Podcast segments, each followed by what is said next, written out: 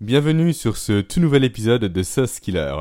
Épisode dans lequel je vais vous parler comme, euh, promis, on va dire, lors du dernier épisode, de, euh, de recrutement, dans lequel je vais vous parler plus précisément d'employabilité, de comment vous allez pouvoir vous distinguer des autres candidats lors de vos entretiens de recrutement. Mais avant de, euh, de rentrer dans ce détail-là, je tiens à faire un petit aparté afin de remercier Aurélie. Aurélie qui est la troisième personne du coup qui me laisse un, avis positif et un commentaire sur, euh, sur Apple Podcast, voilà. Commentaire dans lequel elle me dit, je cite, Merci à toi pour la pertinence des sujets traités. C'est simple et surtout c'est concret. Possible à mettre en place dans la vie pro. À la semaine prochaine. Alors Aurélie, je tiens à te remercier euh, tout particulièrement et surtout je tiens à comment dire à mettre en évidence ton commentaire dans le sens où ça reprend précisément ce que je veux faire avec Soft Killer, ce que je veux transmettre avec ce podcast là. C'est le fait de vous communiquer, de vous enseigner et de vous partager des astuces, on va dire, simples et pratiques à mettre en place au quotidien pour développer vos soft skills. Je ne cherche pas à faire un podcast réellement sur la théorie, à reprendre des livres qui parlent de comment développer la communication. Et au final, une fois qu'on a lu ce, passage-là dans le livre, ok c'est merveilleux, c'est de la théorie, tout se passe pour le mieux dans le meilleur des mondes dans la théorie, mais dans la pratique c'est différent. Voilà, c'est pas ça que je souhaite transmettre avec ce skiller. Moi, ma vocation, c'est de transmettre réellement des, euh, des comment dire, des choses concrètes, des éléments que vous allez pouvoir appliquer directement dans la vie pro comme dans la vie perso une fois que vous allez avoir écouté le podcast. Le podcast est terminé et vous êtes déjà opérationnel pour appliquer ce que je vous ai transmis. Voilà, c'est ça que je souhaite vous partager dans ce skiller. Alors encore une fois, merci à Aurélie pour son commentaire. Et j'en profite d'ailleurs pour vous dire que si vous souhaitez, tout comme Aurélie, me, soutenir, on va dire, me, euh, me mettre en avant sur notamment euh, Apple Podcast via les commentaires et via les notations sur 5 étoiles, vous pouvez le faire grâce à un lien qui est juste en bas en description. Ça prend quelques minutes pour vous, mais pour moi, ça m'apporte énormément. Également, je vais profiter de, ce commentaire pour faire une autre aparté, qui est le fait qu'aujourd'hui, j'ai fait le constat depuis déjà quelques temps, hein, et je suis loin d'être le seul à l'avoir fait, il est très compliqué de se faire connaître. Il est très compliqué, on va dire, de sortir un peu de la masse des autres personnes.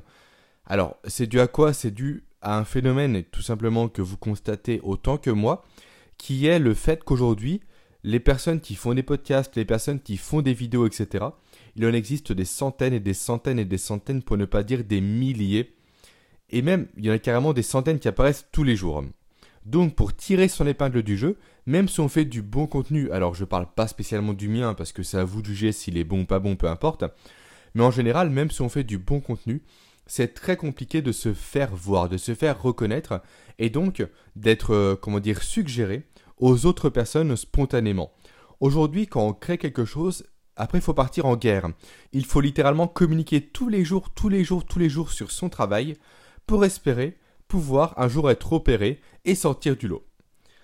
Donc, malheureusement, ça c'est pas mon mode de fonctionnement. J'ai du mal à être très présent sur les réseaux sociaux. J'ai vraiment du mal à m'impliquer tous les jours, à donner du contenu, à commenter, à partager des informations. C'est pas dans ma nature, on va dire. Mais je vais essayer de me lancer un petit défi, d'aller sur euh, LinkedIn où je suis déjà présent, où j'ai déjà un très gros réseau professionnel, on va dire, et de communiquer pendant un mois, donc pendant 30 jours, tous les jours sur SaaS Killer, que ce soit de façon directe, donc en partageant les épisodes de mon podcast, ou de façon indirecte, en parlant de sujets qui ont un lien avec les SaaS Skills. Alors je vais essayer de m'y tenir potentiellement à partir de la semaine prochaine, à partir de lundi prochain, de faire 30 publications en 30 jours, et également de commenter des publications d'autres personnes sur ce laps de temps. Et je vais voir si effectivement Grâce à ça, le nombre d'écoutes d'épisodes de Sauce Killer par semaine augmente ou non. Donc je vous tiendrai bien entendu au courant. Également, avant de rentrer dans le vif du sujet, euh, nouveau, euh, nouveau petit aparté, on va dire. Euh, vous le savez déjà, pour ceux qui m'écoutent depuis déjà quelques podcasts, j'ai également, en parallèle de Sauce Killer, un site de nutrition sportive qui s'appelle fit1000.fr, donc www.fit-1000.fr. Donc c'est un site que j'affectionne particulièrement, voilà, je suis assez fier du résultat et du contenu qu'on publie dessus. Maintenant, il faut savoir qu'on a créé, pas plus tard qu'il y a deux... Du coup, ça fait quatre jours en arrière par rapport euh, à la date à laquelle euh, va sortir ce podcast. On a, on, a, on a créé une annexe, on va dire, à FitMill, qui s'appelle FitMill Kids. Et dans lequel, alors surtout ma compagne et moi un peu en back-office, euh, on va partager tout simplement des, des recettes et des articles pour aider les futurs parents, les nouveaux parents, à bien nourrir leur enfant, à bien cuisiner pour leur enfant. Alors préparez des petits plats adaptés, avec les bonnes quantités, avec les bons ingrédients. Voilà. Aujourd'hui, en fait, avec ma compagne, on a eu un enfant depuis 7 mois, donc notre petit Nathan, dont j'ai déjà parlé à, plusieurs reprises dans ce podcast, et j'ai un grand sourire rien qu'avec euh, le fait d'en parler. Et donc, euh, en fait, avec ma compagne, avant d'avoir notre enfant, on a toujours été complètement alarmé, catastrophé et même choqué par le taux d'obésité chez les enfants. Il n'y a pas un jour quand on se déplace en ville qu'on ne voit pas un enfant obèse avec un paquet de chips dans la main en train de grignoter des chips. Je trouve ça complètement alarmant, je trouve ça dangereux, je trouve ce comportement de la part des parents complètement inadmissible de mettre à tel point la vie de leurs enfants en danger avec des mauvais comportements alimentaires. Alors peut-être que certains vont penser que non, il n'y a pas de danger, etc. Alors oui, peut-être il n'y a pas de danger à l'instant T, mais dans 5 ans, dans 10 ans, dans 20 ans, quand l'enfant sera en surpoids, quand il aura un organisme qui va être inflammé à cause de sa nutrition, qu'il va choper toutes les maladies possibles et inimaginables, alors là, vous verrez qu'il y a bel et bien danger à mal nourrir son enfant. Bref, je m'emporte un peu, je, je, suis désolé, mais tout ça pour dire qu'on a créé un site qui n'est pas spécialement encore en ligne réellement, il est plus en test à notre niveau, euh, qui va s'adresser aux futures mamans, aux futurs papas, ou aux papas et aux mamans qui viennent d'avoir un enfant, pour les aider à bien nourrir justement cet enfant. Donc je vous en parlerai un peu plus si ça vous intéresse dans les futurs podcasts. Bon, l'introduction est, un peu longue, j'en suis désolé. Euh, maintenant, on va attaquer le thème du jour. Donc le sujet qui est lié au recrutement. Recrutement qui est donc ma spécialité première, on va dire, parce que je suis responsable recrutement depuis 3-4 ans et j'évolue dans le domaine du recrutement depuis déjà 8-9 ans. Donc j'ai un certain, on va dire, background au niveau du recrutement. Et donc, au cours de l'épisode du jour, je souhaite vous partager quelque chose que j'ai personnellement mis au point. Une astuce, on va dire, personnelle que j'ai élaborée au fur et à mesure de mes années dans le domaine du recrutement et lors des échanges que j'avais avec mes candidats, lorsque je les briefais avant de les proposer à mes clients. Et cette astuce, c'est laquelle, comment plutôt je, l'ai appelée? Je l'ai appelée le dossier d'expertise. Alors, avant de, vous expliquer précisément ce qu'est le dossier d'expertise, je tiens à vous faire euh, un petit, euh, une petite remarque pour vous dire que ce podcast est 100% issu de mes expériences professionnelles. Alors, je fais cette distinction-là parce qu'en fait, au cours des précédents podcasts et au cours des podcasts potentiellement à venir, je me base beaucoup sur mon expérience et sur mes connaissances personnelles, mais que je cherche toujours à compléter en amont avec des recherches sur Internet, en écoutant des conférences, en écoutant des podcasts, en lisant des livres, peu importe, afin de vous fournir l'information la plus claire et la plus complète possible. Mais là par contre ce n'est pas le cas. Je n'ai pas spécialement trouvé d'informations à ce sujet sur Internet. Peut-être que j'ai mal cherché, peut-être que j'ai euh, loupé l'information, peu importe. Mais voilà, aujourd'hui ce podcast est 100% basé sur mon expérience, sur ce que j'ai pu mettre en place au niveau de mes candidats pour les accompagner au mieux lors de leur entretien de recrutement. Donc, entrons enfin maintenant dans le vif du sujet, dans le dossier d'expertise. Alors ce dossier c'est quoi? C'est déjà une astuce, on va dire, ou plutôt une technique pour améliorer votre employabilité qui ne s'adresse qu'aux cadres, qu'aux personnes qui ont sinon un travail qui est axé sur de la réflexion, sur de la prise de décision. Toutes les personnes qui vont apporter une valeur ajoutée, on va dire, intellectuelle dans leur travail. Donc qui vont pouvoir apporter cette valeur ajoutée-là à une entreprise qui cherche à les recruter. Donc j'exclus par défaut toutes les personnes qui ont uniquement un métier exécutif ou un métier 100% manuel et technique alors manuel et technique dans le sens encore une fois exécutif, qui vont uniquement exécuter des tâches au quotidien et qui n'auront pas, on va dire, dans leur euh, fiche de poste, dans leurs compétences, le fait de proposer activement des solutions à l'entreprise pour l'aider à grandir.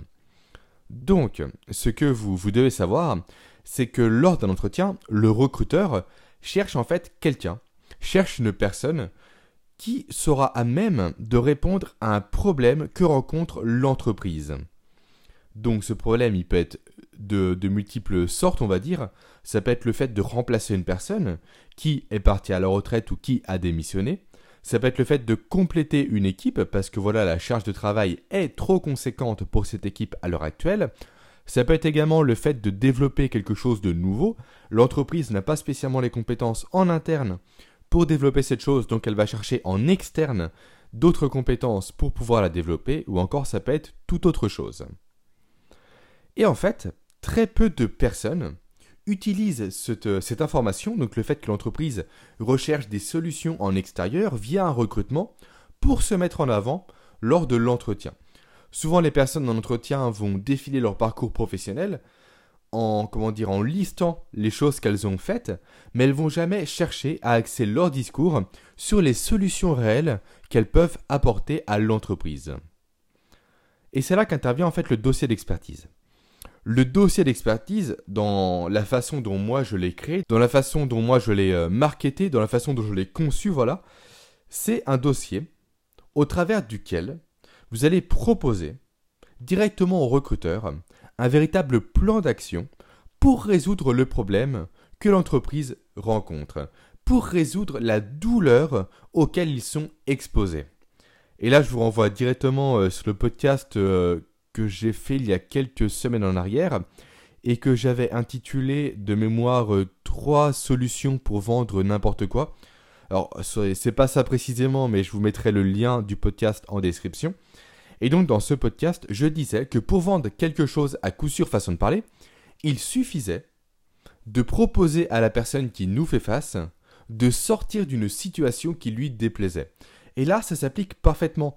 L'entreprise ou le recruteur sont dans une situation un peu bancale, une situation qui les déplaît, et donc vous, grâce au dossier d'expertise, vous allez vendre vos compétences en proposant une solution pour les extirper du problème qu'ils rencontrent actuellement. Et c'est une arme, encore une fois, qui est très puissante. Et quand je parle de, euh, de dossier d'expertise, je parle réellement d'un dossier.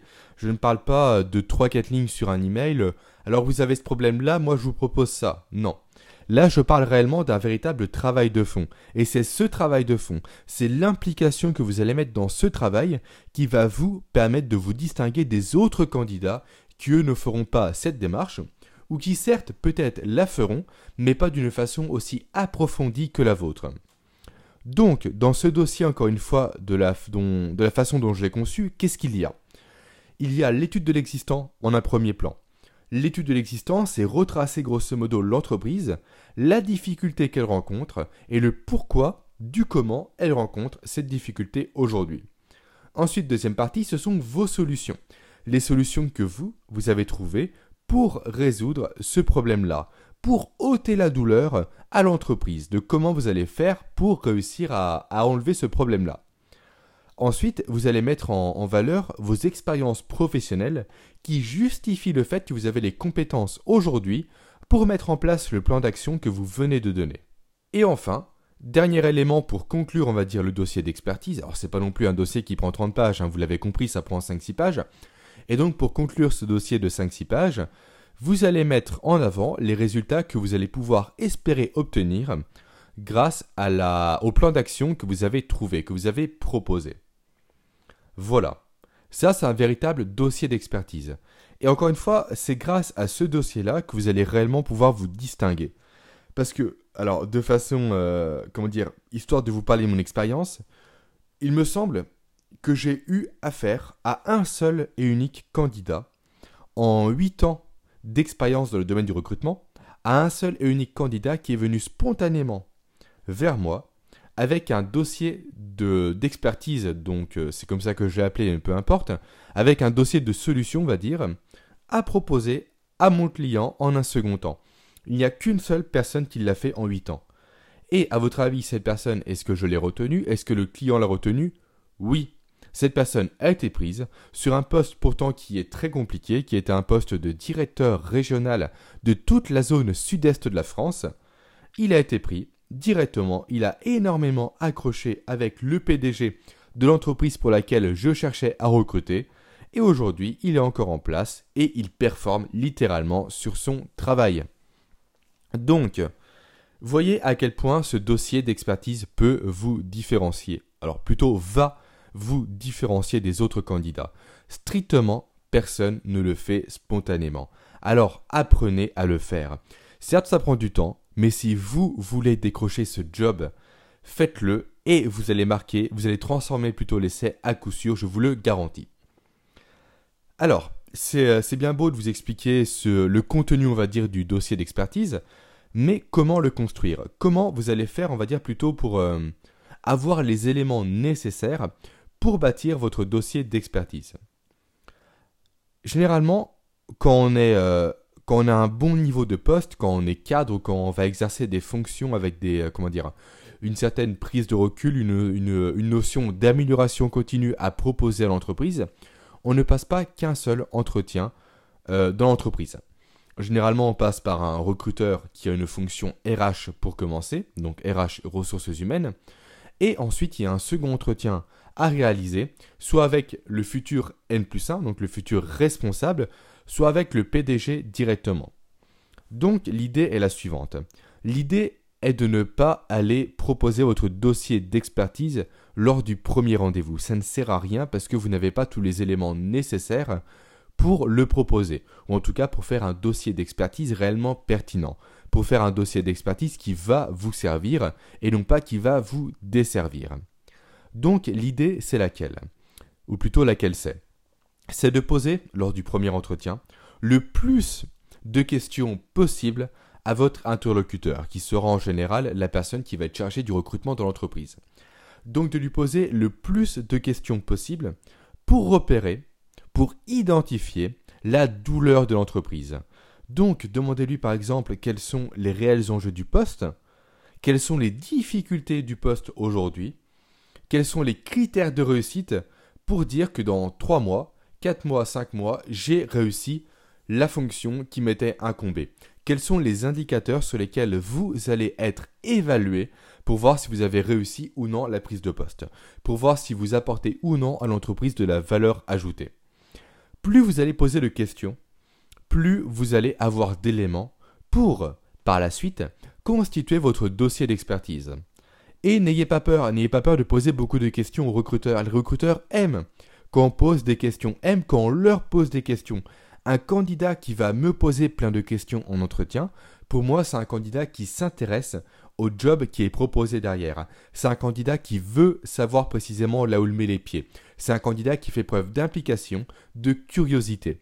Donc, poser des questions a un double effet, on va dire, bénéfique pour vous.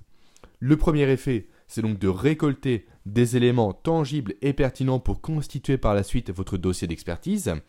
Et le deuxième effet qui se coule, on va dire, c'est de marquer des points auprès du recruteur qui va vous permettre par la suite d'accéder au second entretien.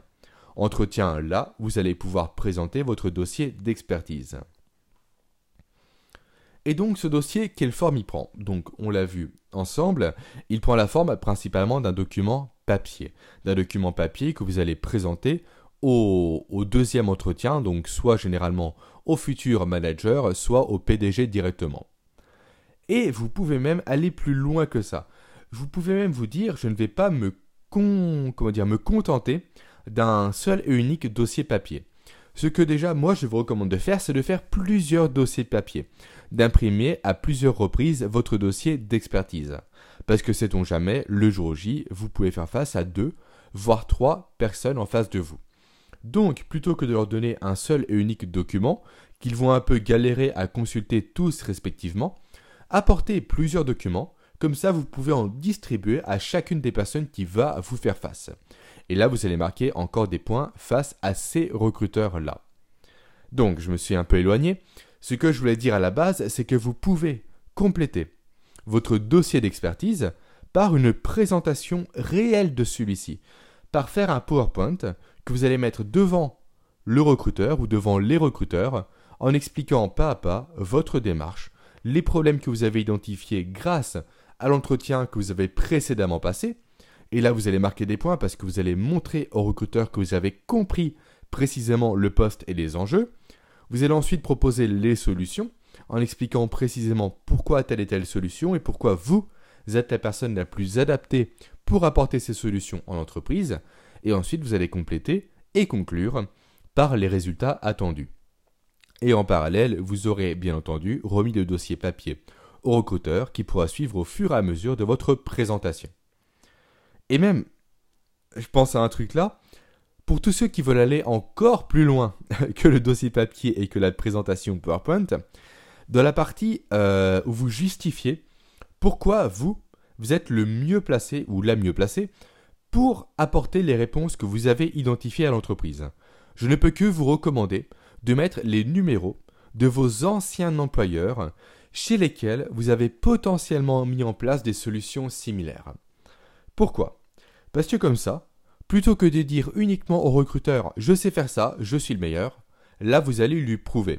Et s'il a un doute, il a qu'à appeler monsieur X qui était votre responsable il y a 5 ans pour voir si ce que vous avez mis comme solution sur le papier, vous êtes ou non capable de le mettre en place en vrai. Et si vous l'avez mis ou pas en place chez Monsieur X il y a 5 ans en arrière. Et là, ça renforce d'autant plus votre candidature. Et là, d'autant plus, vous allez réussir à vous démarquer. Croyez-moi, le dossier d'expertise est une technique que vous devez essayer lors de vos futurs entretiens de recrutement. Croyez-moi, vous allez réussir à vous distinguer réellement de tous les autres candidats qui ne le font pas. Je vous rappelle encore une fois hein, qu'en 8 ans d'expérience dans le domaine du recrutement, je n'ai eu qu'une seule personne qui m'a présenté, par elle-même, un dossier d'expertise. Une seule personne, en huit ans. Des entretiens, j'ai dû en passer, plutôt en faire passer, des centaines et des centaines durant tout ce laps de temps. Donc voyez à quel point vous allez vous démarquer en faisant cette démarche-là auprès des recruteurs. Voilà. C'est ça, c'est ça que je souhaitais vous, euh, vous partager dans ce podcast-là. Si vous souhaitez aller encore plus loin dans le domaine du recrutement. Si vous souhaitez que je vous livre d'autres conseils personnels, parce que j'en ai plein d'autres, ça je vous le garantis. Si vous souhaitez que je vous les livre, que je vous accompagne, on va dire, sur des recrutements, si vous souhaitez que je vous prépare à des entretiens, n'hésitez pas à me contacter via mon site, donc www.suskiller.com.